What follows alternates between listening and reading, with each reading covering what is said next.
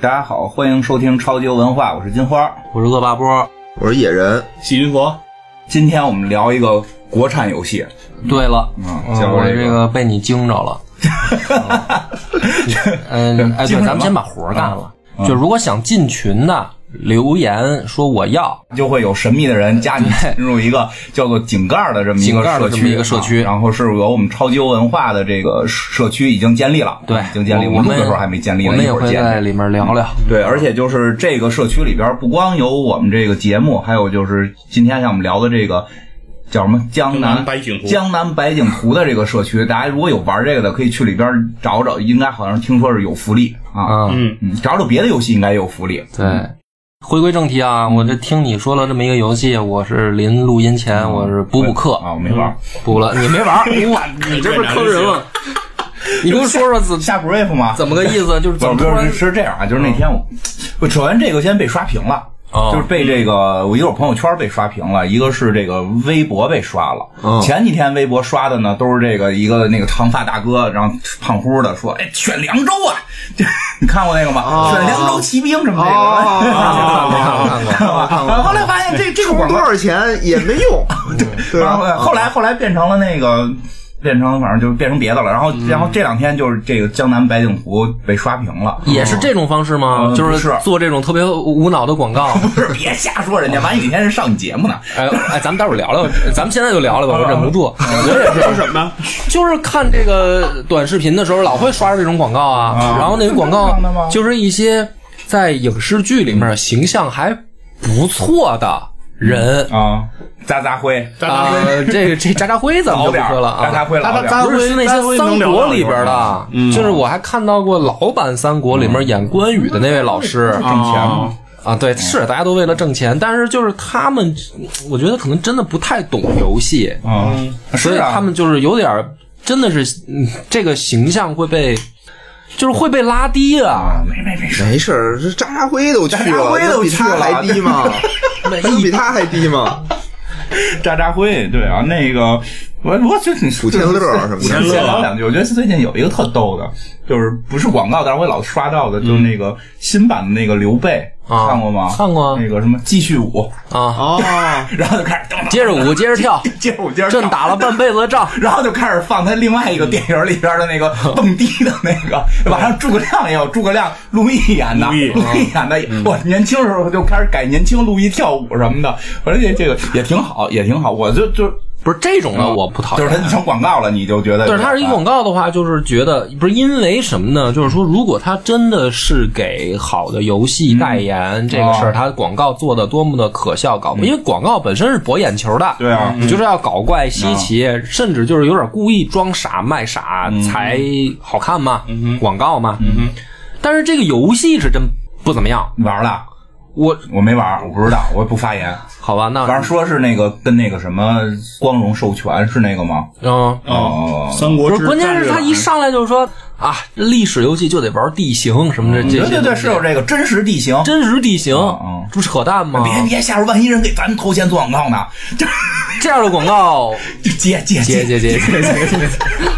接肯定接，肯定接。但是这个我我没玩儿不是，，但是你说真的有人信吗？有啊，嗯对呀、我的问题就在 这儿，他就是说信了吗？不是不，我就在想，因为我是觉得啊，比如说玩游戏的人是没有人会相信的，那有个人我信，了，我一听就这么复杂，我就玩不了。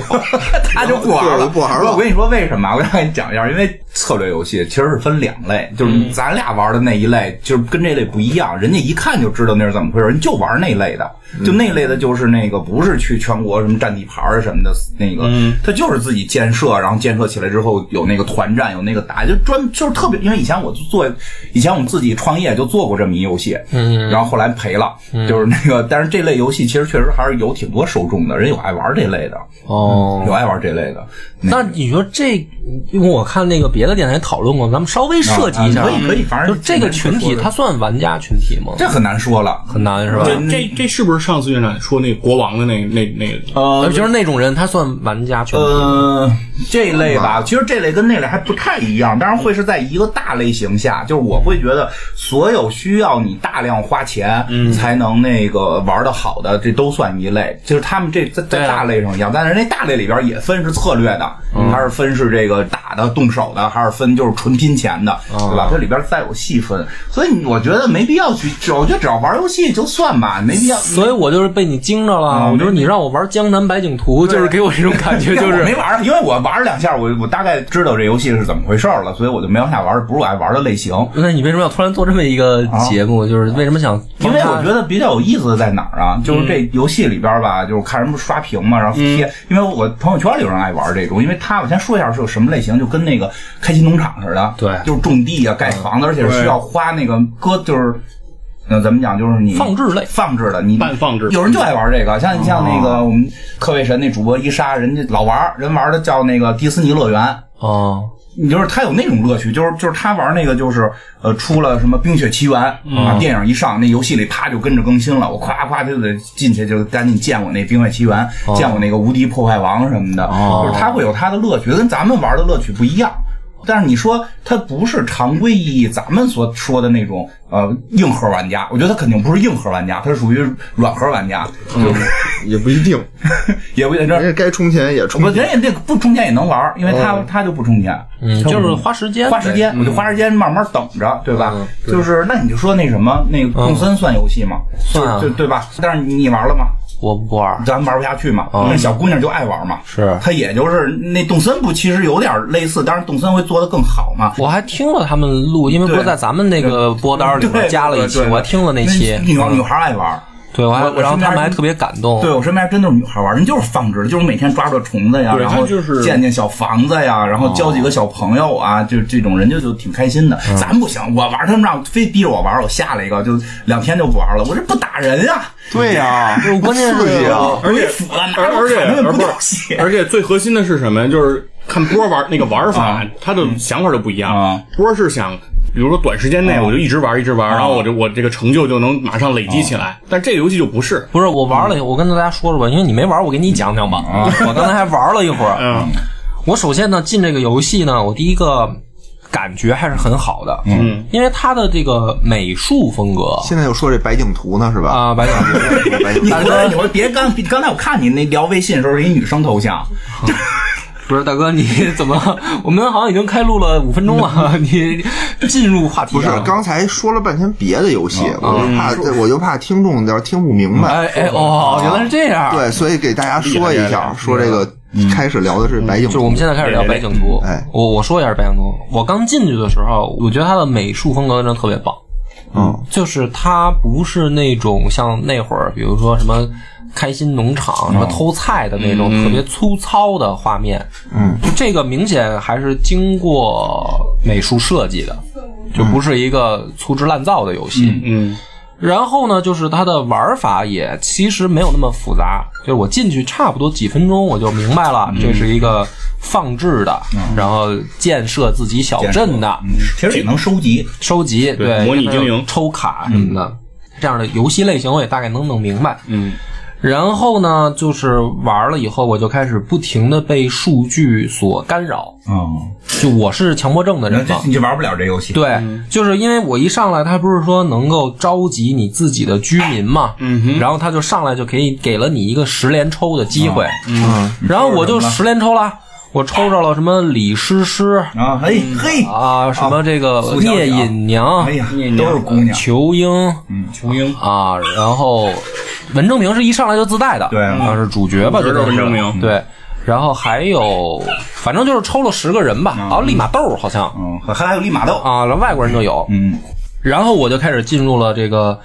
头疼的环节，啊，嗯因为我这不就相当于有十个居民了吗？嗯，可是就是我刚才玩了，一直到我关上咱们开始录音，就只能建四个民居。嗯，对，就是他那咱们诗诗跟征明住一块儿不就完了吗？不是，不是，不是，不是，一个民居只能住一个一个特殊人物民，居只能住你。想象，你脑补晚上不是这样的，不是的，就是你进入到人物那个选择页面的时候，他会给你飘着说这人还无家可归呢。是哦，吧？就是对于我这种强迫症的人来说，我就哎呀特别你就难受你就。想多了，你想征明晚上让他们去，不是不是不是要靠想象的，他在那个状态那儿就是写的这啊哦人没房子住，我就受不了。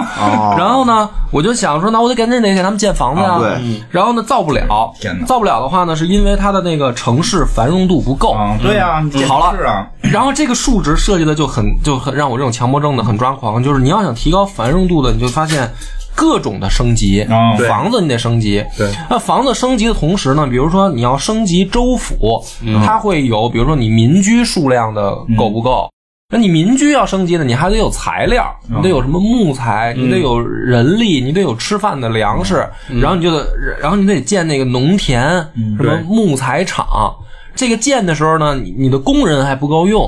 工人还要吃饭，你还要得再造餐馆儿，给你机会然后得有钱人啊你造这些东西的时候呢，你发现你的，比如说你造了好多农田开始生产，嗯嗯仓库又不够，你还得造仓库，嗯然后仓库又需要木材、人力，就是它会陷入一个自我漫长纠结的过程，嗯真的不是说花钱就快速能解决，就是嗯不能但吗？是你花的不够多。对，比如说你花小钱儿是解决 不了的，定的呀。嗯，你得大价钱，就是你要想 那游戏关键就是那让诗诗有地儿住啊，不是，关键是什么？我你你听明白了？我的意思不是说我，比如说那个其他类的吧，因为我原来也玩过这种网页类的，它花钱以后你能够快速达到自己想要的目标。而我这个目标就是我抽了十个人儿，现在有六个没房子住。我的目标很简单，能不能让这六个大哥有家？嗯那然后就这个就已经那要很多的数据，你要去给它摆平 嘛。让你也体会一下嘛，哪儿是市政建设也不是那么容易的呀。是啊，所以确实就是，呃，除了美术我感叹很美以外，然后配乐也不错。配乐也不错，嗯呃配乐是特别棒的。嗯，但是后面到这个游戏的过程当中，我就是一路在纠结了。嗯，然后呢，这个不算完，就是因为你的那个物资数值不是升不上去，你要等嘛，对啊你要花时间等嘛，对啊。这个时候激发了我另一个强迫症，嗯就是它可以自己改造这个城市布局。你现在就上来想改造，对，就是我那个，比如说房子摆在哪儿，道路怎么建，嗯因为我是一个必须要让它整整齐齐的嗯人。然后哎呀，真痛苦。听你然后玩这个痛苦的里面，在我刚才玩的时候，就是你看我一直在你们在聊，我在这低头摁嘛。嗯然后因为它里面有一些，比如说那个神像，对它是不能挪地方的嘛。嗯对，神像它动不能挪地方，它旁边的那个建筑的格局就受影响。嗯，你非得建成方的，不是，你听我说啊，比如说它那个，我刚才开了一个神像，是旁边建餐馆能够有属性加成的神像在那边，哦啊，这个餐馆就必须得建在它周围。对啊，所以，但是它周围的地儿呢，你要想让它平着平行的搁两个，就等于八个格的地方的餐馆嗯儿，就特别困难，你就得改造道路。你还得给它留出，就是我就你能明白我那个纠 结吗？愁的呀愁死我哎，哎了你！玩过那个什么吗？就是有那种不充钱游戏，开罗你玩过吗？没有就开罗那种什么盖学校像啊，素的那个，啊，像素那哦盖嗯像素学校啊，盖旅馆呀，盖什么学酒店什么的，就都都这样，是都这啊样我们都没法追求那个完全的平整，那地形都对奇奇怪我我怪。也这样，我然也后这样，，然后刚才你们那你个也追求平整啊？就我玩不了这种游戏，就我东西我不知道怎么码，就啊跟我就是屋子吧，屋子我不知道这个屋子该怎么收拾一样。哦我觉得屋子收拾的最好的方法就是把东西全 扔了，就没东极西简，对，极简是最好的。然后我玩这种游戏就是什么都没有，我就觉得是最好的。 什么都没有。呃，我 不是，不我是不知道房子该怎么放。你知道我刚才我怎么改造 吗？就没是有它不是一上来已经有一些建筑物，然后你随着教学你就是开始造了一些吗哦？对啊。然后你知道你们刚才聊天进来的时候，我跟那儿一直摁，我就是把这城市全部清空了，然后我一点一点把哦那我它看你没钱了我把它重新放回去， 嗯，然后得把它码的整整齐齐的。建筑花美钱吧建筑 美学，但那个没花钱，没花钱啊啊，就是还挺花时间的哦，那所以我并不那觉得它是个放置类可以搁那儿不管的游戏，我老得管。嗯可是放之类就不是说永远不管，就是一会儿管一下，一会儿他对他要求的就是你隔一段时间上线来一下，嗯就隔是一段时间你每天哦来一下没事儿见见你的这个每天城市嘛。对每天可能吧上线三到四次，嗯但是你需要长时间上线反。正我觉得这游戏的玩法呢，就是一个还相对常见吧，也就是有创新也都有限。但是我觉得比较有意思的，为什么那天我看了之后我也没玩儿，我就说咱们要不然聊聊这个，我不玩儿也能聊，就是比较罕见。你在哪游戏里还见过文征明？哦，还真没有。对，我就是突然觉得这很奇妙，就是这些角色居然会被给拿出来，因为你看，就就比如说你玩三国类的，嗯像现在我玩那个光荣出的那新三国，他开那个历史武将、嗯啊，什么什么这个项羽啊，什么刘邦啊，这些都能出来的那个什么，我记得之前的版本还有什么杨大眼儿，就是那杨大眼儿有嗯很很少见的这个、陈嗯庆之啊，不是很主流的这个历史阶段的武将，嗯从来没出来过文人， 啊，是，对吧？还真是。没出来过这种文人，对嗯或者文人也有吧，萧何呃那不叫文人，那个是大臣，那是那 那是文臣，那是士， 那是史，他不是那个嗯文人对， 不是文人。 对，因为不光他，就还有一个游戏好像叫墨什么，我忘了，也是马上就要出，好像是还是已经出了。里边就是什么李清照啊，什么这哦哦个，对哦就这把这帮人给给拿出来文化名流我觉得这个是一个可能是未来的一个方向。哦，你要这么一说，那还真是。是吧？没有过这种，对对对对李白是唯一，就是很罕见的能够在在游戏在里游头戏里，但是还是一个剑客， 人本身就杀过还是人的，打野 的。李白本身是见过，对啊，所以就是王者荣耀 是吧？ 《王者荣耀》里边有李白嘛，我以为你们说轩辕剑呢。 啊，对，这这轩辕剑也是有也有嘛，对吧有有？哎，就就是所以很奇妙，就是在这儿，所以而且呢，就是你刚才说开始说那画儿嘛，嗯，那画儿其实一看，因为我以前就是学过美术嘛，就是美术史，嗯，它里边其实很多明显那个角色的形象也好，或者它那个场景也好，都是来自于中国好多古典的那个画儿，哦什么《清明上河图》啊，什么这个还有什么来的，清明上河啊呃，不是，因为我看了一个介绍，说里边有那个唐玄奘，那个玄奘造型是按照那个什么一个那个日本的藏的那个玄奘图画的，就是所有的这些，它都很多都是有出处跟来源的。 OK，嗯、所以其实这个是倒挺用心的，当然玩法我这个持保留态度，但是我觉得就是，哎，这方面，玩法其实我倒我倒觉得不是不好玩嗯，儿，反正反正我觉得我是哦玩不下去的那种，因为我这打就是对就是说，我得打但是刚才回到刚才最开始咱们说那个这个玩这个游戏的人，嗯一定他可能不是那个硬核的玩家，因为这个游戏它不会像咱们说硬核的一个游戏，比如咱玩主机的游戏，玩什么游戏就是能让你在那儿电脑前一坐坐十个小时，你都没动嗯对过，它不是那种对，它不是那种游戏。但是呢，所以比如说，还是你这历史熟嘛？因为我看好多人都贴了图了，一上来给一文征明。嗯哦啊，我问了问，就是大家也不知道文征明是谁。对，我刚才特意百度了一下，谁是文征哥，你们应明？该是不知道文文征明中间那个字儿念征啊，很多人文辉明。 文辉明。对，文文征明其实就不熟，对你对给我们对讲讲呗。所以就正好哦那好好久没讲历史了，说借着机会给我们讲这么讲个目的，啊讲讲这个主要你是想听历史故事，嗯对对对，，讲讲这个文征明是谁？哦太好了，太好了！了，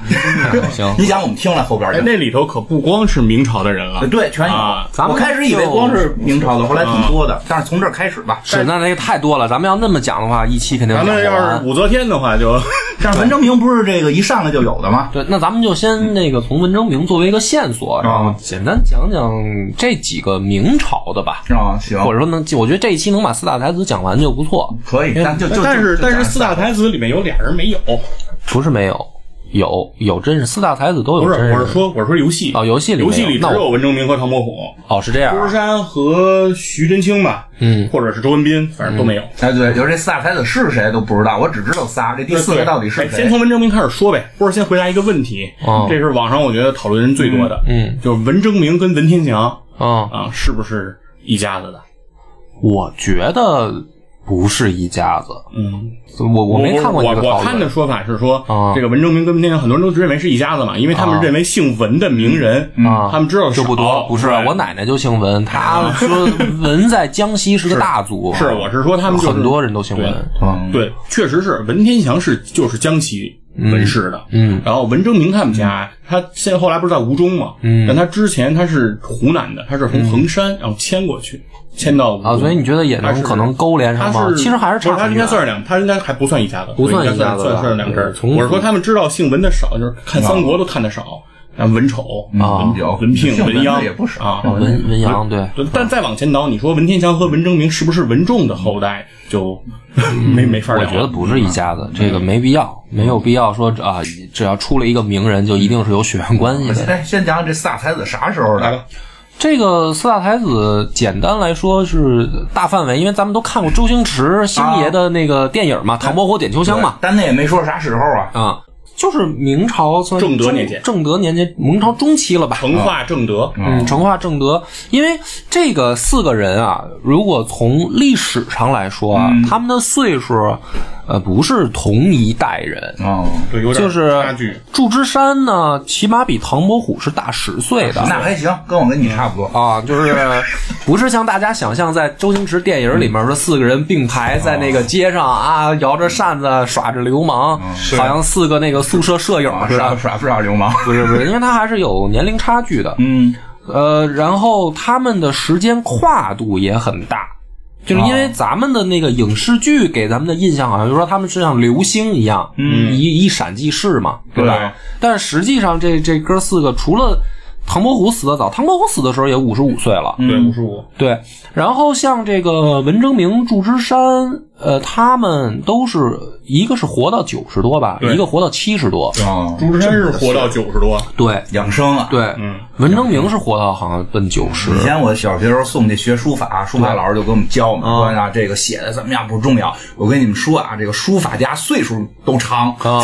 不是，所以他这个事儿呢，就是心境嗯，比如说啊，咱们这么这么一解释就明白了。有些人啊，在那个演艺或者说戏剧里边，给你留下来的形象是一个年轻人，啊，对，但是在真实的历史里面，这四个人的形象其实是四个老人，就是说等到他真等正到他有四大才子的名望的时候，对，就是他的名望很高，他在书画界、文化界能够这个怎么说到青史留名的这个地步的时候啊，他已经是一个老人了。啊，不是小年轻，对，这个就特别好举一个例子，比如说咱们想象诸葛亮吧，嗯诸葛亮你脑子里一想，你总觉得他是一个长须嗯对的一个有点岁数的先生，嗯，实际他是陆但毅，对，但实际上他刚刚出笼中的时候，他可是一个小鲜肉，嗯，对。嗯对吧？啊他跟刘备那不是一代有时人。候跟这个戏曲啊，然后或者故事啊，就把对，这就个嗯老觉得这些人就一定要长长胡子，是一个老头儿、半老头儿的形象，就感觉好像丞相从入蜀之前就到入蜀之 后，除了胡子的色儿变了，但是其实长度没变。嗯他是啊比周瑜应该要年轻的他。比周瑜小嗯小很多，所以你看那个戏剧里面，你一想象周瑜是一年轻小伙对啊嗯子，想象诸葛亮老是一个感觉半大老头儿那形象，想想司马懿还是一老头呢，然后司马懿永远是老头儿，司马懿出生的时候就是白胡子，对， 司马懿就是你想，司马懿跟诸葛亮其实算差不多同一代人，差一两岁就是。嗯他对他就是年龄很接近。那他们为什么是这种形象？是因为他们出名儿的时候，或者说名动天下的时候，就已经是老人了，哦所以他就留下来这种印象就。是他什么时候出名的，就容易留下这形对象。，嗯但是四大才子呢，就是他们首先，其实历史上真正出名也是老了也。是老了，对但人就叫四大才子，也没说四大年轻才子，对只是但是后来讲故事给讲年轻不是，但是了这个问题呢，就有一个特别有意思的现啊象，就是说总觉得才子应该是风流。才子佳人嘛，对吧你听说过七八十岁老头儿风流吗？就是也当然也有也行也也行行也有，但是跟纪晓岚，肯定有啊，但是说就是跟我们民间普通老百姓一想象说风流才子，他我不就可哎明能白，啊就是这个年轻的时候风流点吧，还觉得早晚能浪子回头啊对吧？这个岁数大了风流呢，就老不正经。 岁数大了就是钱谦益，就是就是这种是吧？钱谦益就是谁来着你感觉他是不太好，嗯对。其实大家本能的是这个反应，那为什么会有这个反应呢？一个也是说，因为那个就是明清的时候的戏剧跟小说嗯也有影响，就是把唐伯虎的形象老塑造成一个玩世不恭，哦，对一个那个风流小才子，不是还跑到人家去勾引人家丫鬟，嗯就是有这种就是像桥段吧，嗯就对就是大大家都知道唐伯虎点秋香太出名了，嗯，有秋香吗？那那肯定是没有 啊，就这样。 啊，没有啊。从历史的角度，石榴姐呢？石榴姐肯定是也没有啊。我以为没有秋香有石榴姐。但是你看，如果说这些人没有，就相当于说呃三国没貂蝉，啊就不好玩了，嗯对嗯对吧？就是说，那四大美女原来貂蝉是没有这个人的，那你对嗯这这历史有啥意思？不看了。貂蝉真没有这貂个蝉没有，�蝉这个名字就是啊 别人 你看，你也接受接 猛一听，你觉得接受貂不蝉这了个名吗字？就是转出来的，对，就没这个名字。那也没有这个什么连环计之类的，没有貂蝉怎么去离间董卓和对啊，那个是演绎啊。就是王允的确是他离间了离间了董卓集团内内部啊嗯啊。但是我再告诉你一个真实的，董卓集团内部有好多人，真正活得最长的是吕布，就他还不是最蠢的那个，他是最聪明那个最。长的吕布不是贾诩，不不不不不，贾诩因为后来他投靠到别人旗下嗯了。我是说吕布本身这个集哦团，他那些女婿啊、李儒啊这些人，包括他的郭汜武嗯李将逵嗯杨奉啊，什么后来的这他这些支系出来的人，牛牛辅啊什么就，哦是说你说张辽也不能算呗，张辽其实是吕布派系的，他是并州一脉的哦啊这个派系的，山西人他不算凉州系。哦就凉州系里面，真正说董卓带的这人都没吕布活得长，嗯哦他还算活得长，他就是说他算最聪明的一个，在董卓集团里。就是这个演绎吧，跟这个历史不一样。啊？对好吧，好吧，嗯所以咱们回到四大太子这个来说呢，就是这四个人首先，第一个大家会产生误区的，就是老把那个戏剧形象、影视剧形象当成四大才子。嗯啊，那么最重要的一点就是说，戏剧里面的第四个人叫周文斌，啊，对，对，但实际上没有这个人。这人是编出来的，对，嗯这人是编的。而历史里面就是说四大才子的第四个人叫徐真卿。啊徐真哦卿所以这就导致四大才子老是弄不清楚哪四个，只能算出仨来。对，就是你老是好多人一聊，就是其实前三个人是说的对的，但是一到第四个人，只要就是说不了解历史，这个只看影视剧的就这就是因为徐真卿很早就进京做官了，他就离开吴中这个地界儿了。他这个是一个原因，嗯另一个原因是说，为什么把这个四个人称为才子？嗯啊，有才没才？有才，真的是有才。他们的才体现在哪儿呢？第一个都是书画，哦，画这画是两件事儿，书法书和画画和画。啊书写字儿跟画画，对，这个里面呢，唐伯虎咱们就都知道了，嗯对吧？黄伯也虎不知道，你说说。啊，咱们画先过大什么面上讲，然后再一个一啊个行讲吧，可以对吧可以？就大面上呢，他们的书和画都很出名儿，嗯对但是呢，可是这个徐真卿，他不是说画的不好，而是他不专攻书画，攻什么了？他是专攻诗文，哦，就是他写诗写文章特别好。明白了。那这个感觉呢，就像比如说。一个男团或者一个女团，是吧？你一听应该都是唱歌跳舞，嗯有一结个果呢？说相声结对，结果有一个他妈的可能不是干这个的，朗诵诗朗诵，啊，你就会觉得很怪异，啊对吧？你就就说，哎，不对呀、说他们仨都是画画的，然后写字儿的，嗯写字儿画画然后这个他妈是作诗写文章的，啊，对，就你就会感觉很我脱觉得有道理。脱位，所以就是给他等于后来补一周文斌，就是他们哥四个都是画画特别好啊所以周文斌真的就是是一个后续编出来的，编出来的，他就是呃，历史原型是徐真卿嘛，哦但是徐真卿真的没有什么书画的这个没有流书画流传逝到后世，说特别棒，但是诗文。真的是，就是如果说在那个时代，他是等于江南地区的第一把交椅，哦，哦所以就说他的确是才子，嗯，但是可能是不同的方向上的才子。哦，那肯定后人去聊起这件事儿的时候，就嗯。怎么说呢？就咱们的古人特别喜欢老是把同一类型的人放在一块儿起一个总称，而而且他咱们古人喜欢凑凑数，对凑数啊，凑四对个、凑四个凑八个、凑十个。貂蝉也是凑出来的呗。嗯，这可这就其实就是这么回事儿吧？我觉得，然后呃说三大才子，总觉得好像这数啊，字嗯少点儿什么似的啊。然后这个是一方面，第二方面呢是他们四个人的这个人物的经怎么说呢？生平吧，嗯，哦啊，其实差别还挺大的，因为你说唐伯虎五十五岁就死了，那实际上就跟人家起码差二十年嘛。。对啊，那那你要跟那个活九十这位，这你说气死了！对，那差四十年，哎呀，对吧？我人生少了一半儿啊。对，所以呢，这个东西你找共同点的时候，你只能往他们年轻的时候找。嗯，就是得想法儿给他们要写戏剧，这四大才子怎么也得是互相认识。对，就是你比如说你编一个戏或者编一个剧，嗯然后你从他这六十岁开始编，然后直接就 少一个，那你这不像样儿，对吧？嗯你那你肯定得往年轻了找，那你年轻了，那你就只能比如说锁定在二三十岁哦的这样一个年龄段儿，嗯因为他们相差十岁，相差十岁，你锁定，你比如说你。你你你往小了不行啊，那那个这不十多岁儿没什么可嗯啊，这拍也了吧？是啊，也不能一二十多岁的带一十岁的出去呲姑娘。，对啊，也不像样儿嘛，所以你就只能二三十岁这个年龄段哦儿，它是这样一个问题。那咱们就一个一个讲啊，嗯就是首先说，呃，唐伯虎这个人，他真实本名叫唐寅，嗯嗯呃，原因呢，就是因为他出生的那个生辰八字里面是说寅时、寅日、子丑、寅卯的这个嘛，嗯嗯然后叫伯虎，是因为他那个寅是十二生肖里面寅虎嘛，嗯，伯仲书记，我老大他老大，对，所以他叫伯虎，嗯啊，那是叫唐大虎，对，这对你要用咱现在话说就是唐大虎，呃，这个名字是最直接的翻译啊。嗯其实唐伯虎是这四个人里面出名最早的，啊，对呃，应该是十九岁的时候吧，就考中秀才了。那么剩下的这个哥仨，他们都没有这么早出名儿。就没考上年轻时候。一个是没考上，第二个是说成名儿也没有唐伯虎早，唐伯虎是乡试第一，嗯对，就是他相当于神童，就是说这四个人里面，你别看都叫才子，哦但是唐伯虎是那个神童，嗯剩下那个可能是靠就是别人家的孩哦子，高考状 元，对，就是那吧嗯种父母嘴里面别人家孩子。他出名出的早呢，就导致他本身名气就很大。当时他考完这个解元的时嗯候，大家本能的是认为他一定会连中三元。哦嗯，对啊，这解元是什么呀？啊，那咱们就稍微讲一下这讲一个下明朝的科举啊，对，讲谢晋就是你作为一个立志从小读书的人，你的人生会面临三大关。嗯在明朝啊，比如说你要是就当农民，那就没当是嗯吧？你要当农民就没这些烦恼了。但是你要是想当读书人呢，你第一个是要参加的县试，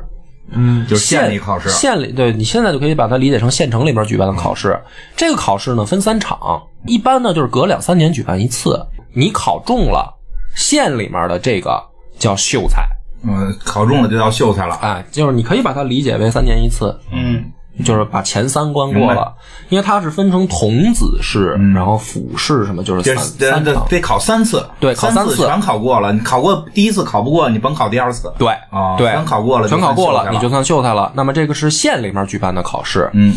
那么这个就是说我们小时候老不能说小时候吧，就咱们老说的私塾，私塾嗯，私塾的教学范围啊，实际上就是在这个范围。哦，私塾就是教教你考到秀才，哎，对，就是说它的这个范围是，因为古人呢，他的教育体系是这样，它不像我们现在说分学科，然后分年级，它呢主要就是老师教你背书，哦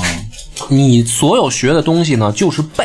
哦，死记硬背，哎，死记硬背。比如说从这个家里面条件好，从五六岁开始给你上私塾，那么你去私塾干嘛呢？你就是背书，嗯，然后认字儿，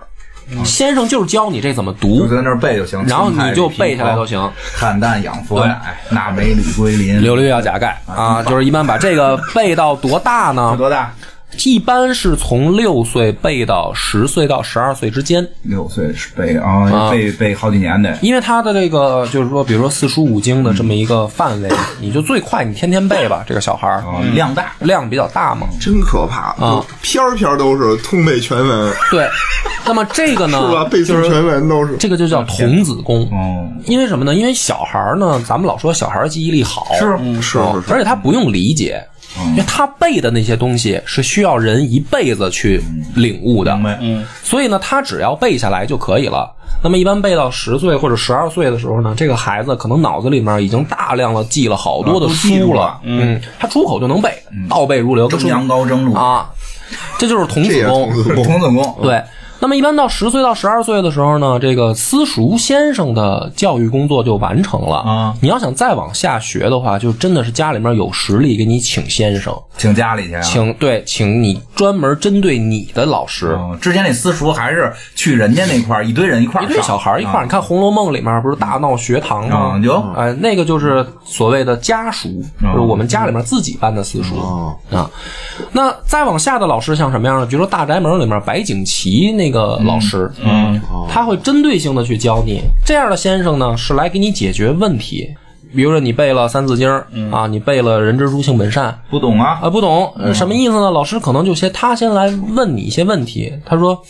你觉得人是本善吗？”就是你背过的东西，他来抓住其中的某一个问题就问你。问你，那么这个时候呢，小孩儿一般肯定他就慢慢慢慢，他有一个过程嘛，他就是开始理解说，哦，原来我背的这些东西里面，呃，可能跟实际生活是相关的，就是人认识世界、改造世界，它需要一个过程嘛。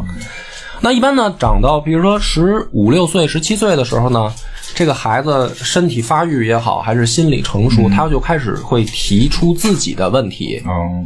然后这个时候老师呢再给他去进行解答。明白。啊但是这些所有的教材都在脑子里。比如说，可能一开始老师说人本善吗？嗯，但是可能比如说这孩子到十六七岁的时候，老师我认为人本恶，哦，嗯，我老做那梦，哎，我就要跟你讨论了。比如说，我看村儿里面有一个恶霸啊，他卖猪肉，他还打人，我觉得他就是坏蛋，他很有钱了，他就是他可能会开始自己对这个世界有认识，哦，他会跟老师产生一个交流。应该出家。那么这个老师教到什么程度呢？嗯揍他，对，这个老师就教到说，这个孩子已经自己能够解答自己问题，哦，自问自答了，自问自答，就是我自己提出了一个问题，我自己能够把它想通。那 OK，老师的任务就完成了。那么这个还我觉得还不仅仅要想通，嗯它这里面还有一些叫关联记忆和对嗯关联的一些东西，就是说你要用你背的这些经典来解释经典，对就是那就是说不能你其实你自己转世界观这个还不行，嗯对所以它这里面为什么因为考试的时候，嗯，考的就是这个，那么这个里面就碰到了一个最大的问题，就是在明朝这样科举取士的时候呢，就像刚才席君佛说的，他是要根据经典解释经典。那么，如果你一个人的思维能力特别发达的时候，有的时候往往离经叛道。就比如说，我认为这个“三人行必有我师”这是错的，嗯，我有自己的解释。啊，或者我认为有的人，比如说像咱们现在可能看的书信息量更大的时候，我还反而觉得儒家都是错的，嗯， 啊，我觉得可能法家更实际。假如啊，年嘛还是啊，那么你有这样的想法的话，在明朝的时候实际上是行不通的， 啊，必须有一个标准答案。你这就叫离经叛道了。那么，嗯，唐伯虎呢，他们在考秀才之前，就相当于考的是基础题，啊，明白了吧？考啊第一名，哎，所以他十九岁能考中，他不是第一名，那个时候不分名次，因为你各个县自己办的嘛。就是他县里边第一名。嗯，对，啊嗯然后这个就是神童的名就传出来了，那就相当于什么呢？第一个，你已经在二十岁以前完成了自己世界观的建立，嗯并且能够符合经典，因为你考第一名哦嘛，对，对吧？第一元这算，你你就我你这么说吧，你比如有缘没说，缘如果 咱们真分把古人背的那些东西放到现在，你十八岁之前能背完就不错。哦，哦，你明明白这个道理吗？因为明白它量太大，你还得能解释它。解释到什么程度？就是说你随便说出其中某一句，不是我告诉你怎么样，而是我理解它是什么不用样担心，他被咱们那个啊。什么那个即变我不变，符号看不见啊一样一样，他们也不会，三三长一短，选最长，选最短，是吧？ 他们也不会。啊所以呢，这个就是说，十九岁的一个年纪考中秀才，呃，的确有第一名，呃，确实是有点牛逼嗯啊，。这第一名就算一元了是吗？是不是那不算秀才，就是有功名啊。啊功名的有话，功名你啊在比如说县里面监上县太爷，你可以不下跪。哦嗯，对，然后明朝还会给一定的补贴到秀才身上，给钱呃，有那钱可以，但是注意，这个时候不代表他能当官儿。嗯，不能吧？秀才是不能的，对，那他要想继续往下怎么办呢？他就要去这个，咱们现在话说省里面办的考试，嗯他不是县城的考试，这一第一关就过完，他就要去省更多的人省里面了嗯了。哎，这个就是说叫省试考试的试嗯啊哦，那就是说你这一个省的人你都来考。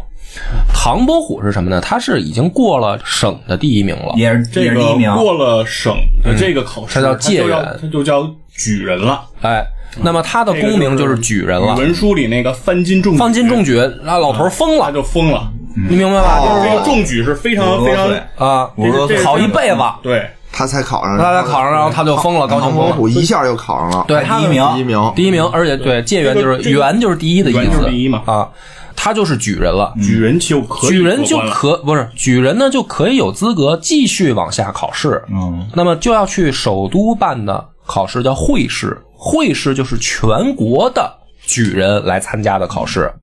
当然了，西君佛说的也没错，他考中举人的话，他也可以去等官儿，申请，他就申请就是是我不考了，嗯然后我你就给我哦派我官我儿。脑子不行，那么就是范进为什么疯了，就是因为这个我。脑子不嗯行，就只能他但是他得等官儿，对，哦，就是说你他得你有补缺缺了，我可以给你补一个官儿，你去做。那么最高能做到什么呢？比如说能当个知县，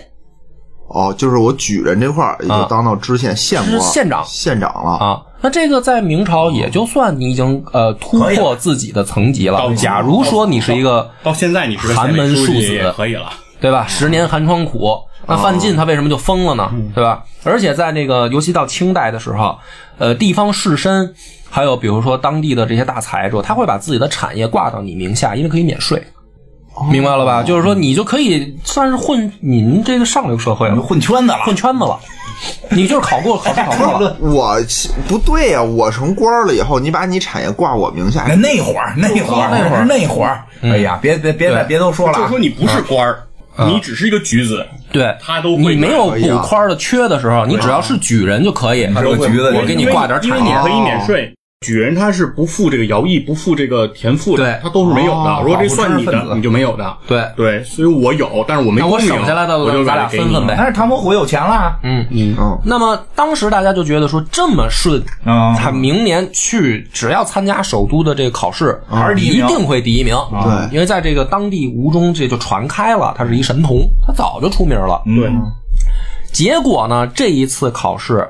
就传出了说他们这一场有人买题，这是明朝最大舞弊案明。朝的一场非常出名的舞弊案，就让他给赶上了。嗯，那有的人呢，就是说。说，那你说唐伯虎作没作弊呢？嗯肯定不用啊，因为人家有实力。但问题是，当时的情况下，只要有人买题或者这题泄露了，这一场就作废。嗯，哦，唐伯虎就牵在这一场里面，嗯他就说不清楚了。呃，说说一下，我我往细了说说，嗯，是唐伯虎跟一个人一起去的，也是当地一个富商的那个子弟嗯徐嗯经。徐经，对，然后徐经确实是去买题了，他当年的那个题出的非常的这个偏门儿，非常的冷僻。这个明朝考试他是怎么着？他是其实就是考作文嘛，对，他作文就是从经典里面找一段话，找一句话你做来题目。作为对题目，那就是说，如果这个东西很偏门儿，首先一件事儿，如果这个东西你不知道，你就没法解题，嗯，没法解题，你后面文章就没得做。钱都白背对了，，他就说这个这个文章起的非常偏门，大家写的都不哦行，但只有这个买徐题经，的和神童对，只有徐经和唐伯写得虎写的特别好。那这唐伯虎买没买说不清然啊，后说清楚了对，嗯而就是你且而且你俩还一块儿来的，啊，对不对？嗯还有一个人逮着买了，对，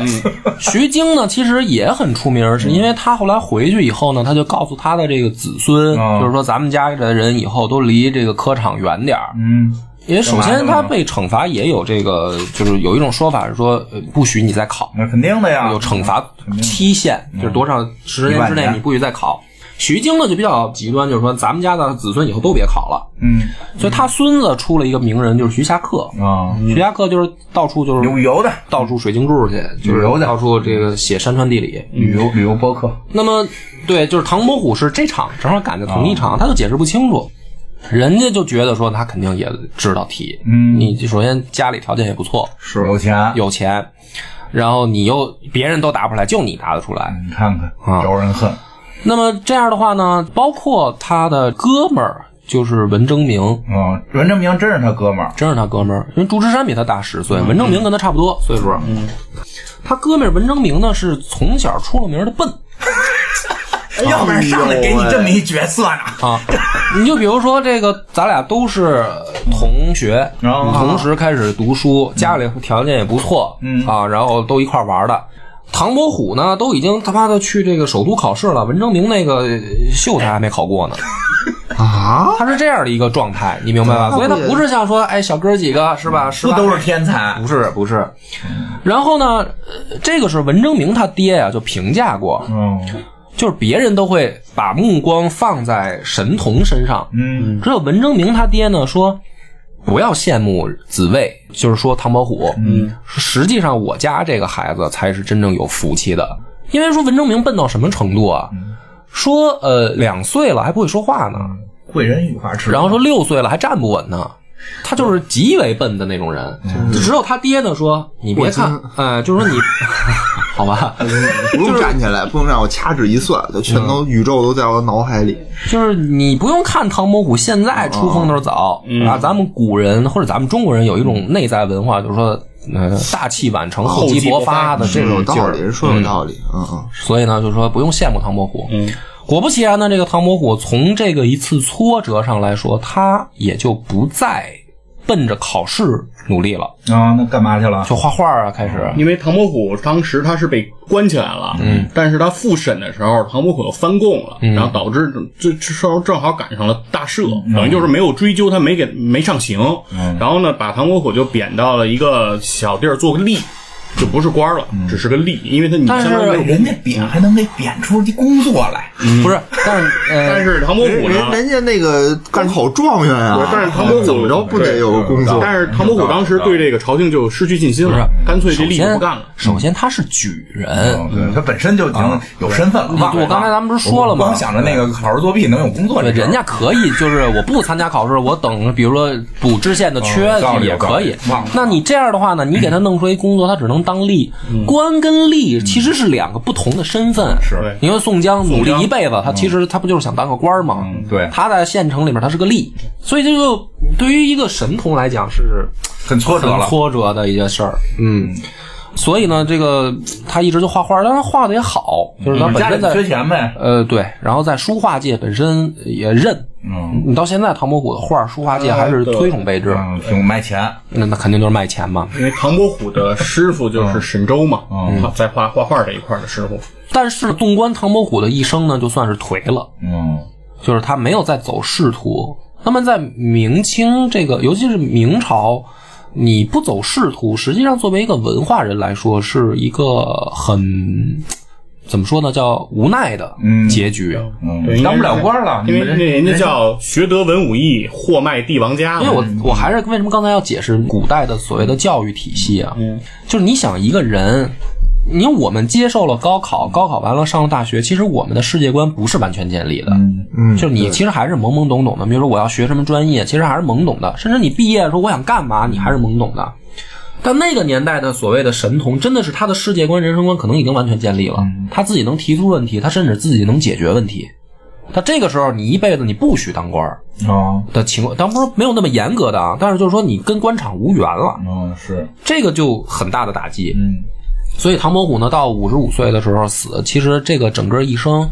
尽管被传为风流才子，但是大众眼里面还是认为是个，就是你稍微了解，你就会明白这是一个悲剧，嗯，就是他就这么聪明，最后没当上官，就是他算是国个家的失败损失者。啊，对，就是这个人才没有你要把他到找到自己的用武之就地。理解这个薛宝钗是怎么说贾宝玉的啊这就是这么个那么这个祝枝山呢？祝枝山其实不是他的本名儿，嗯，本名叫什么呀？祝允明。祝允明，他是唯一一个啊，我记得住的历史里面真实的六指儿。对，他是残疾，他的这个枝山是什么意思呢？就是说他的手指头上长出手指头叫枝指，嗯知止。实际上就是六指儿。嗯所以呢，然后呢，他自己就是自己自号的祝枝山，是因为他有点儿怎么说呢，叫畸形吧。嗯，啊，所以大家记住的是他自己自嘲的这么一个名字叫祝枝山，实际上他不叫这个名字，他叫祝允明。嗯，然后他呢是比唐伯虎大十岁，成名呢也是因为书画特别好，嗯但是呢他夹在这个唐伯虎和文征明之间，嗯，他有才，可是他也考不中，他是考了五次还是七次呵，才中举人，说明多难啊！其实真是挺应该是已经三十多岁了，我要没记错，差不多，嗯，三十多岁了，一个过而立之年的人了，嗯。然后呢，考中了举人以后，再往上考，他好像又考了五次还是也没六次考中啊，就考不上去了。哎呀就是他去参加首都的考试半天合着四大才子学习不好啊，啊，作弊的， 呃学习不好因为是这样混蛋，，这整个这个呃明清人设崩也不塌啊能，叫明清吧，就是有科举制以后，连中三元呢，整个历史上才十多个人，嗯就是这是极少数极少数的人。所以他他这个他不是说后来他没有中状元的问题，而是说他到这个会试的时候他就过不去了他，就没当上进士就。没及格呗，啊，因为你过了会试以后呢，会直接参加的，紧接着就是殿殿试试点状元，啊。会试的会员，殿试的就是状元，嗯啊，加上乡里面举办的这个乡试，就是省城的哦这个，这个是省城三叫元乡试这个叫连中三元，解元。嗯所以呢，这个朱之山呢是等于到最后这一关他跨不过去，跨不过去呢，他自己就不考了，嗯，因为考了好多次他考不上，然后呢他就等缺嗯，等等当官了，啊，他的命运就是为什么说夹在中间呢？他真当了知县，嗯但是呢是广东的一个地方的县的知县。嗯那岭南呢，在那会儿也有点儿就是老少边穷地区吧。嗯就是它不是像县现发在县说发达这个广东深圳是吧，嗯也算一线城市。那会儿岭南那都是就是宋朝时候贬官的地儿，嗯唐宋贬官说老子不待见你，你去死吧。因为比如说宋朝的不杀，咱们讲那个嗯不杀士，嗯清明月的时候讲过吗？不杀士人，我想要是弄死你的话，你就往岭南去。对，啊，所以他去当了一个广州地方上的知县呢，就是也没啥大的没劲，没劲。嗯但是后来呢，呃，据说是还后来回到应嗯天当了个通判，就是还升官了，但是呢，岁数也很大了。就是你想真正进入所谓的官场的这个，进入官场就想退休金的事儿了。哎，对，就是你已经爬不上去了，因为明朝还是说他吏部也组织考试，嗯就是不是说你考完了这个呃会试以后，你这一辈子就完事儿了。啊饶考他每过几年吏部就会再组织考试，对然后你考的话呢，基本上就是说像他这个年纪的，就不会再给你在吏部考试上再给你往前拔了，嗯，就你已经没戏了。嗯，就过了那就个是政治年生龄了。命结束了对，，你的政治年龄已经太大了。哦嗯嗯，那么这个是老二这个祝枝山，嗯啊，老三文征明呢是活的相当于最潇洒吧，哦或者说叫活得最踏实的一个人。嗯，因为笨，呃，因为笨，他是真的笨。他笨到什么程度呢？就是刚才咱们说了，六岁还站不稳，两岁不会说话，然后所有的人都不看好他。嗯他考试他也是考了，好像连续考了这个六七次也没考中。人设全崩了。四啊大才子就是考不中的意思啊。对，但是为什么他的这个真是他后来的在文化界地位很高呢？嗯这个人特别轴，写字儿啊，专门的就是练到什么程度，一天可能能写出好几本儿字帖，哇，就是他没日没夜的写。嗯然后他专专练，比如一开始他就练楷书，嗯蝇头小楷。嗯，从他可能二十多岁开始练，一直练到他八十多， 靠生命赢的这啊个才子，我我给大家讲一下这个是什么概念啊？就是练字儿啊，他练到一定程度，比如说已经有名气了，或者已经形成自己的风格了，啊他就其实不练了。你就是天花板了嘛，已呃，经。就是说嗯你我你我还后面怎么的了我写跟的谁比啊？，对你后面写的字儿，实际上是已经艺术创作了。嗯他不是，嗯他一生都把字这个当成练字儿。嗯比如说他写一封信，这里面有一个字儿错了，他要整个把这篇信重写一遍，因为这个字不好看。哎呀，哦就是特别较真儿的一个性格。所以他的字是可以说这四个人里面，嗯、在明朝评价里面最棒的，嗯包括画儿。这个老哥呢，他是有点儿当年的 vlog 博主这个意思，嗯就他自己的画儿里边儿画的都是他自己。啊，比如说他朋友来了找他聚会，他就画一画儿。今儿吃点龙虾啊，比如说你看着啊，是一幅山水图吧，里面可能有一个小人儿，那个小人儿就是他自己。啊，哦他就是把这样所有的自己的这个生命当中，就是的这个情景，他都拿画儿记录下来这哥现在这人也能红，啊，呃 ins 自己发 ins，自对自己发 ins，然后他他的名气是靠这么一点儿一点儿攒出来的，嗯，就是大家一上来粉丝不多，但是坚持，对网红坚持坚持，对坚持就能有粉丝。然后他这个心胸就很宽，因为他老他也老考不上，他老考不上呢，后来也当官了，而且他的考不让你当官了，什么都是举人嘛啊，对考到举人了，他是这样，那他还行他后来也考到举人，他也等缺，嗯，家里面走关系，哎呀嗯给他去首都找了个官儿，进的是翰林院，嗯但是做的是代诏。那么翰林院呢，在明朝是这样一个地方，就是明朝大家知道已经有内阁了，嗯，内阁的这个形成的人员都是从翰林院来的，你要听着有有发展呀，对，是不是很有发展？对呀，那么进翰林院呢，就有两个途径，一个就是科举，嗯，另一个就是荐举，举荐的那个嗯推荐你，推荐你，就比如说，呃，我们通过关系，比如说我已经是那个翰林院里面的人，或者我甚至我是内阁的人，哦或者我是某一个部的部长，六部部长，我然后我比如说我认识野人这个孩子，在这个他的家乡是一个才子，嗯我来了也觉得不错，我可以直接把你推荐进翰林院。翰林院的代诏呢，实际上不是一个正式的官儿，那是什么呢？啊他是皇家相当于御用的一批文人，嗯，但是呢，他是可以入阁的。啊，他是有资格入那还阁的，很厉害呀听着不错吧？嗯。但问题恰恰就出在这儿，因为明朝大部分入翰林院和入阁的人都是通过科举选拔上来的，哦，你这所以你推荐过来呢，人家就瞧不起你。官员来的户，官员户，在明朝官场，大家都是讲这个辈分，嗯是对不是不是讲你多大岁数，对是讲你是哪一届的。对，咱们是，然后呢哪一届的，你嗯的那一届的主考官，那就是说就是座下，对这你的个作诗是谁，他是要讲这个论资排辈辈儿儿。不太一样啊，这个跟我们想的不太一样。嗯对这个靠关系进去的反而不好混。啊呃，其实到现在也是这样。你比如说，你要是真是某一个专业领域的大学，嗯，嗯，就比如这个大学它是专项某一个行业的，那你就这么想，你将来出来到一个单位里面，哦对也是嗯人家叫前辈都是师哥师姐，啊，你他妈是推荐走后门进来的，人家见着你说大学没毕业，啊，人家说对，咱出去一聊，吃个饭，说哎，你那个当时上学那个老师是谁啊？你说我不是你们学校毕业的。嗯老师我老师郭德纲，啊， 嗯完了，那就是你说，这就是这才个意厉思嘛害，呢，这种人才厉害呢，应该就更得高看一那你眼混错圈儿了嘛？你混错圈儿了呀。 所以后来呢，那个文征明是多次辞官，嗯，就是受不了，我受不了了挤的我不干哎这我了嗯能明白，你这天天的人挤得你，对，那就是大爷不伺候了呗。哦嗯，其实他要伺候下去呢，也不是没希望，嗯因为他毕竟这个是这已经进入这环境在这进儿入这了，核心圈了，而且他又有才华，其实，嗯但是就是不想受哦这，对不会做人吧，我只能这么理解可，能就不不想受这罪，不想受这罪，嗯不想受这气也。对对所以后来呢，等于他活得也最长，嗯，就是心胸豁达，心胸豁达，就是我大不了不干 了呗。回家写字儿，但是你就想，就是说，嗯，这哥仨啊，就咱们讲三个人了，他们能做到这种程度，首先家底儿就不错，都有尤其是这文征明，你说他没考中，他还能进翰林院其实嗯你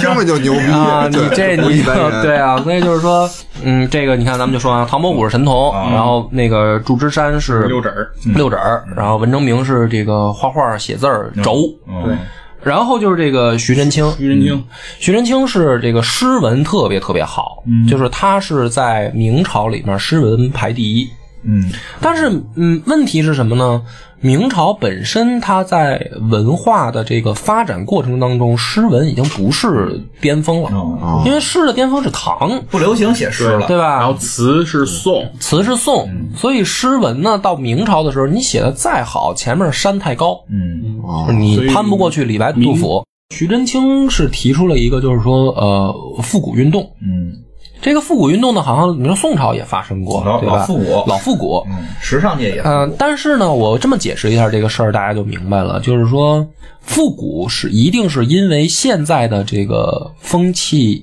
已经乱了，嗯，就比如说写作、文章，嗯，他们觉得那会儿不好了，因为古代的文人他的这个写作，它是关系到呃社会风气、呃世界的认知，嗯，呃甚至是这个官场的风向，就是它关联的东西很多。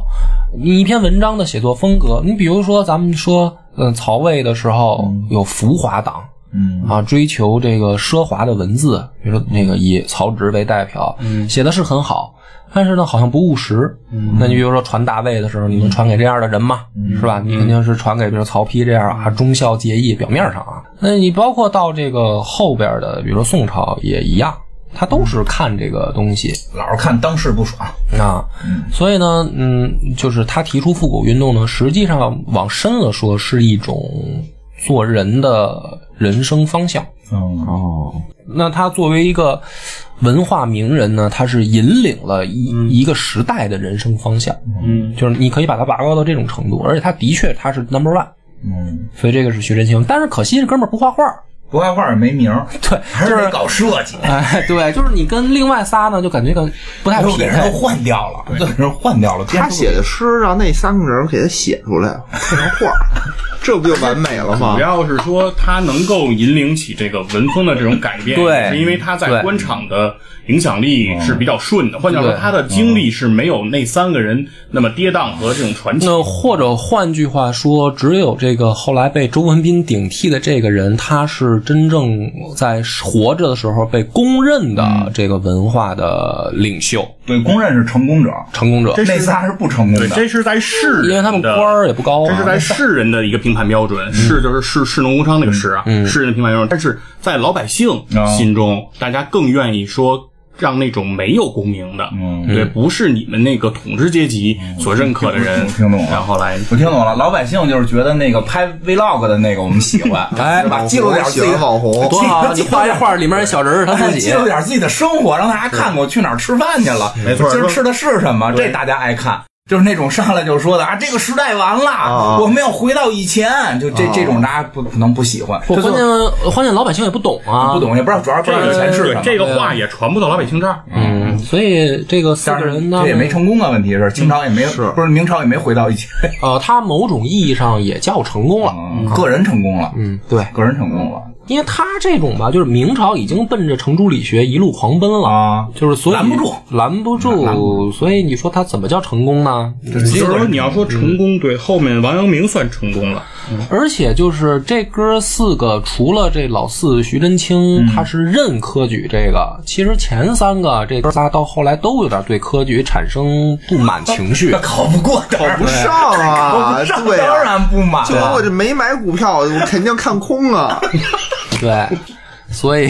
这个你这么理解也对啊，但是。但是通过这个，就是咱们现代人嘛，回过头去看，的确明朝的科举是进入了一个死板哦，的这个死循环上了。嗯，就是你取士，你选人才是呃最根本目的吧？对嗯对吧？就包括比如说咱们现在高考，比如说也是为了国家选拔人才。嗯，那么什么叫人才嘛？嗯对吧？人才其实有的时候它不是一个统一量产出来的东西，对是有的人才可能并不是你这么考试能选拔嗯出哎，你来的。听听，这而且就是明朝它的科举的功能已经不是完全在选拔有能力的人了，哎而更多的是在统一价值观，对来确保一个王朝的这样一个稳定。听听这个，我想起来以前看那个嗯叫摇滚乐队平克·弗洛伊德的那个电影《迷墙》，啊就是那个学生们就都在机器上给咔咔咔咔做出来，啊对吧？就是他们这哦个听这四大才子这故事呢，就是这前三个吧，因为最后第四个被换掉了嘛，这对前三个就都是科举上边不太顺， 所以你就说为什么第四个被换掉？哎对，我明白了。所以就是，其实四大才子就是中国古代的这个摇滚乐的这个内核，嗯就是对于这种机械化的这种这个教育是是不认可的，啊反抗，反抗。嗯对他们一开始可能都奔着上努力，啊，嗯，而且他们四个都是对，这也特别对，这不能，这不能是那个那个那个，我我字儿都认不全呢，我做田间地头我就开始骂，我这科举就不对，对，就是他们四个的作品啊对是吧？书画拿出来诗词是认你就是才子，就是啊才子，你看搁到现在也是才子你。看，而且搞树嗯啊，郭麒麟啊 都是没上过学，朴树朴树上过学，肄上过业学肄业，嗯对对对，都都大学没毕业。所以这个四大才子的故事，嗯其实呃，民间老百姓呃，如果我觉得啊，最喜欢的肯定是唐伯虎，嗯啊是因为第一个嗯。大家可能还是偏爱神童，啊，而且就是神童没成功，我们挺偏爱这种对神童没成功呢，又加上了一抹悲剧色彩啊，对对，啊，而大家，你说谁喜欢一个就是说努力到九十岁，天天还练字儿的老头儿呢？就是通过这个我喜欢，啊，对这个游戏里面一上来就是这个文征明哦这个作为主角，跟你说但是衡山公画了一个这个什么《江南百景图》被烧毁了，然后你可以，这的确像他干的事儿是吧？ 对，啊，哎，我怎么来到了自己的画儿里？ 就是他 这个词配的非常好我记得以啊前我看过那个香港的那个电视连续剧，TVB 电视连续剧里金装四大才子，啊，有那四大才子嘛，那文征明就特别愣渣渣辉。啊，特别愣。渣渣辉饰演那个唐唐伯虎嘛，嗯啊唐伯虎，然后文征明那个角色就是后来在《无间道》里，然后那个把那个梁朝伟给崩了的那警察，那个文演文征哦明那个特别嗯愣，就是会一句话：“孔曰成人，孟曰取义。”就是 我们去死吧！对，对，就是在那个电视剧里，那个的那个文征明天天说自己的祖先是文天祥，哦， 我崖山。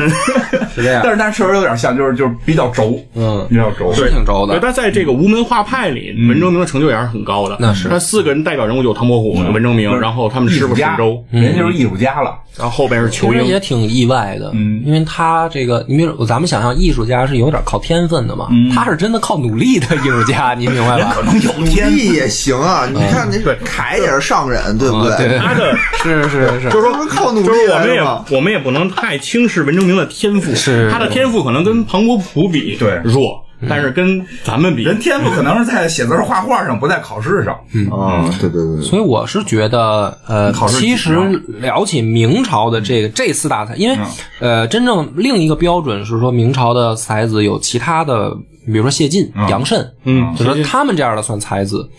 但是呢，嗯，跟这他不们一样啊感觉不一样感觉，就那个是属于高官上层，嗯对对对玩到权力中心，然后那种才子，嗯，是吧？因为谢晋连中三元嘛，连中三元这是真正说从古到今，这一共出十六个还是十几个？万寿无他是其中一个。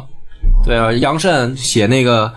滚滚长江东逝水》，嗯浪花淘尽英雄》，江这个觉得是明朝的才子，嗯但是老百姓不喜欢这样的人。你刚才喜欢摇滚的，对，对，啊喜欢嗯，而且真情人而且我是觉得把他们四个就不要替换成中文名，就把他们四个放在一起呢，其实挺好的，嗯，你有一对比，有一对比。有一对照组，你就是你不能真像竹林那哥七个，就是说喝死就跟我这儿埋了吧，都是这路 数也不好啊。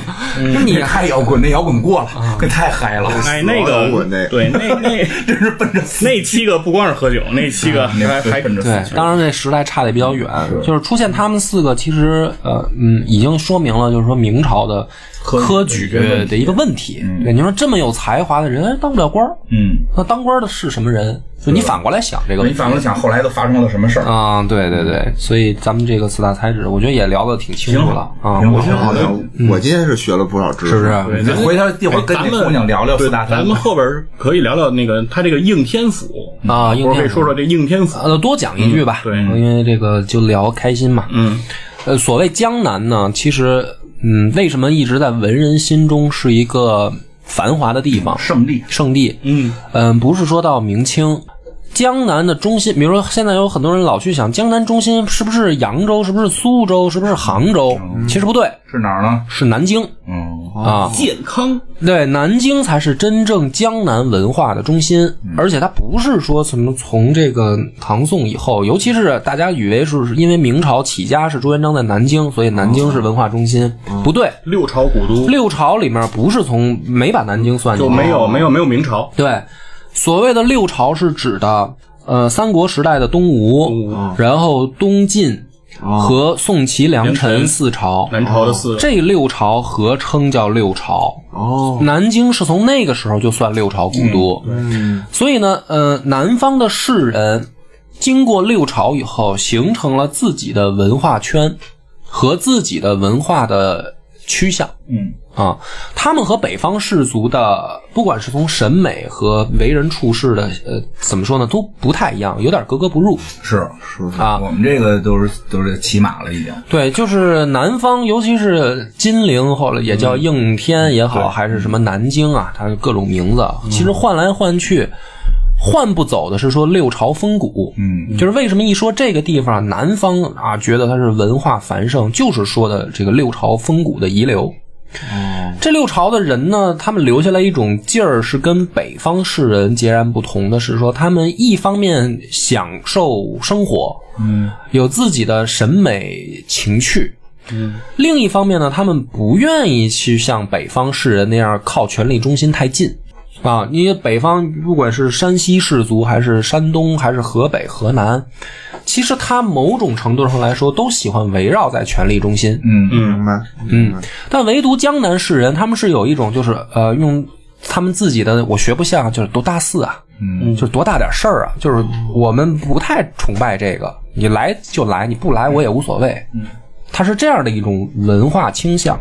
所以呢，嗯，四大才子他出生在这样的一个氛围。他就是在这样的土壤上才能有秦淮河呃这，样，对对对，他是这样的，所以他这个嗯，明朝实际上从朱迪以后迁都到北京以后，南京一直就是一个不温不火，是官员养是老一个的地它方。是一个流都。那他对于权力中心，相当于已经很远了。嗯，嗯，所以但是南京一直是留有明朝的一套这个政治班底的，就是说六部在南啊，京其实储有。备型，就对是如果北方真出事儿了， 然后南方的备用可以马上这启也动是。南明政权能够建立的一个基础。嗯，所以这个四大才子呢，某种意义上来说，身上都带了嗯六朝风骨吧，也也就差不多了。咱们这一期就不讲的太延伸了，嗯，行，好吧，啊行吧好好 感谢大家收听。